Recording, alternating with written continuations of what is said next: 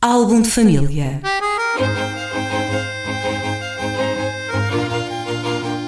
A origem e a evolução das famílias e dos seus sobrenomes.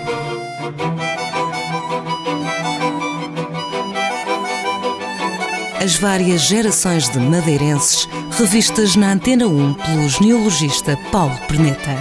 Álbum de família. Álbum de família aqui no som da Antena 1 com o interlocutor habitual, o investigador e genealogista Paulo Perneta. Paulo, bom dia. Bom dia. Bem-vindo à rádio nestes últimos dias de 2020 para falarmos sobre mais um sobrenome. Mais um sobrenome que, Sim, caso, que é possível encontrar aqui na Madeira. Que será? No caso, mais duas.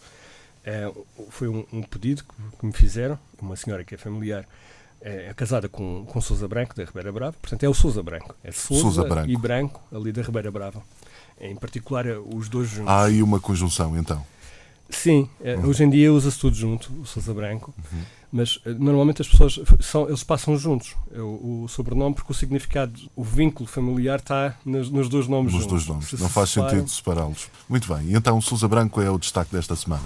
Sim, andei para trás na, na informação que me deram e cheguei a um Sousa Branco a um João Sousa Branco, casado, uh, que parece ter sido o primeiro, pelo menos da primeira geração de Sousas Brancos, casado na Ribeira Brava em 1875, e andando para trás, eu vejo que perde logo o branco, portanto ficamos com um José de Souza, o que acaba por ser também interessante para se perceber como é que, como é que era esta dinâmica dos sobrenomes. Portanto, este branco, que se perdeu aqui, logo nesta geração, para a geração anterior, ele efetivamente vem de um. Eu consegui achá-lo aí no século XVIII, isso, portanto, houve muitas gerações em que se perdeu o branco e depois foi recuperado, portanto, ficou na memória da família. Nós ainda somos branco, tínhamos uma avó que era, que era, que era branco e, e portanto, para se distinguir dos outros Sousas da, da Ribeira Brava, porque eles de facto são muitos lá, estes ficaram Sousa Branco. Este João Sousa Branco tem uma profissão interessante, ele é barqueiro. Hoje em dia nós já não precisamos praticamente de barqueiros, não é? A produção da ilha não vem de barco para o Funchal para ser comercializada nos mercados do Funchal como foi até o século XX. Mas naquela altura os barqueiros assumiam um papel fundamental na, em toda a economia da ilha e ali na Ribeira Brava, sobretudo, encontramos muito esta profissão. O que também nos leva para uma, uma coisa engraçada em relação a esta família que eu consegui apurar é uma família que eu já andava desconfiado em alguns dos membros dela, porque tinham uh, alcunhas como o Adaga, o, o Três Dedos. Dá-me a ideia que é uma família que esteve sempre ligada ao mar.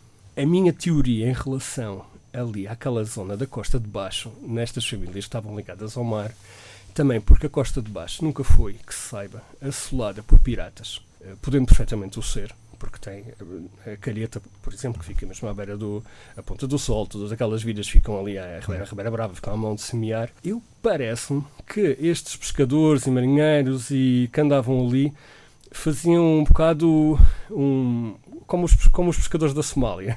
eram, eles eram normalmente pescadores, mas Sim. quando a ocasião vinha, eh, conseguiam facilmente transformar o barco num, num barquinho pirata de fácil, de fácil alcance. Iam saquear os navios que passavam. Uh, e, sim, iam saquear e de certo modo também constituem uma linha de defesa. Isto é, uma, é só uma teoria que eu tenho eh, mas que é fundamentada em alguns pormenores, alguma, alguns documentos que têm surgido, inclusive há um pirata que é precisamente da mesma família, desta, eh, está ligado a esta família também da Ribeira Brava, deste, deste Sousa Branco, que estava estabelecido no Jardim do Mar e era conhecido como o Pirata do Jardim. Portanto, há todo um enquadramento aqui. E os piratas, quem, quem é que era saqueado nessa altura? Quem era saqueado eram os navios que passavam, não é? Como ainda hoje acontece na Somália, que estão ali os pescadores, ah, que engraçado, está ali uma uma jangada com os pescadores, vamos tirar fotografias. Armados com a capa E de repente, de repente eles já estão dentro do navio e a coisa já, já virou Isso também aconteceu? Achas que eu, poderá ter acontecido? Eu estou convencido que sim, até porque há alguns relatos de, de, comportamentos desse género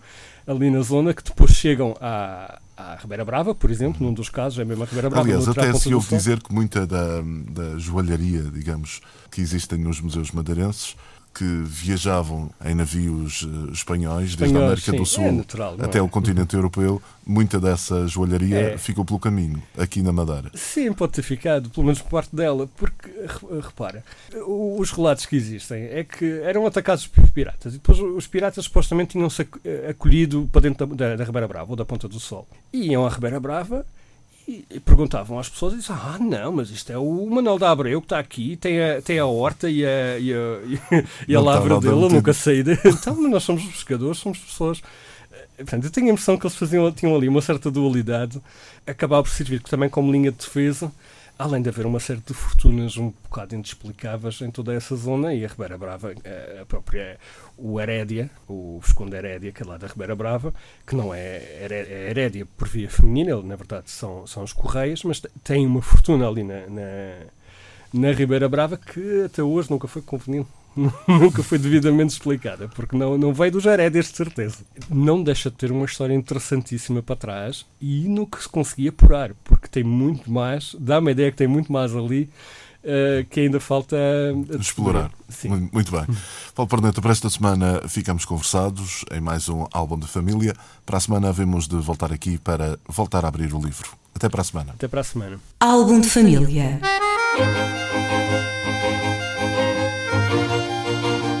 A origem e a evolução das famílias e dos seus sobrenomes.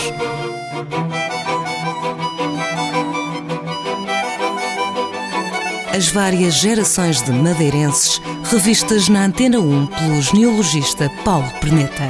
Álbum de família.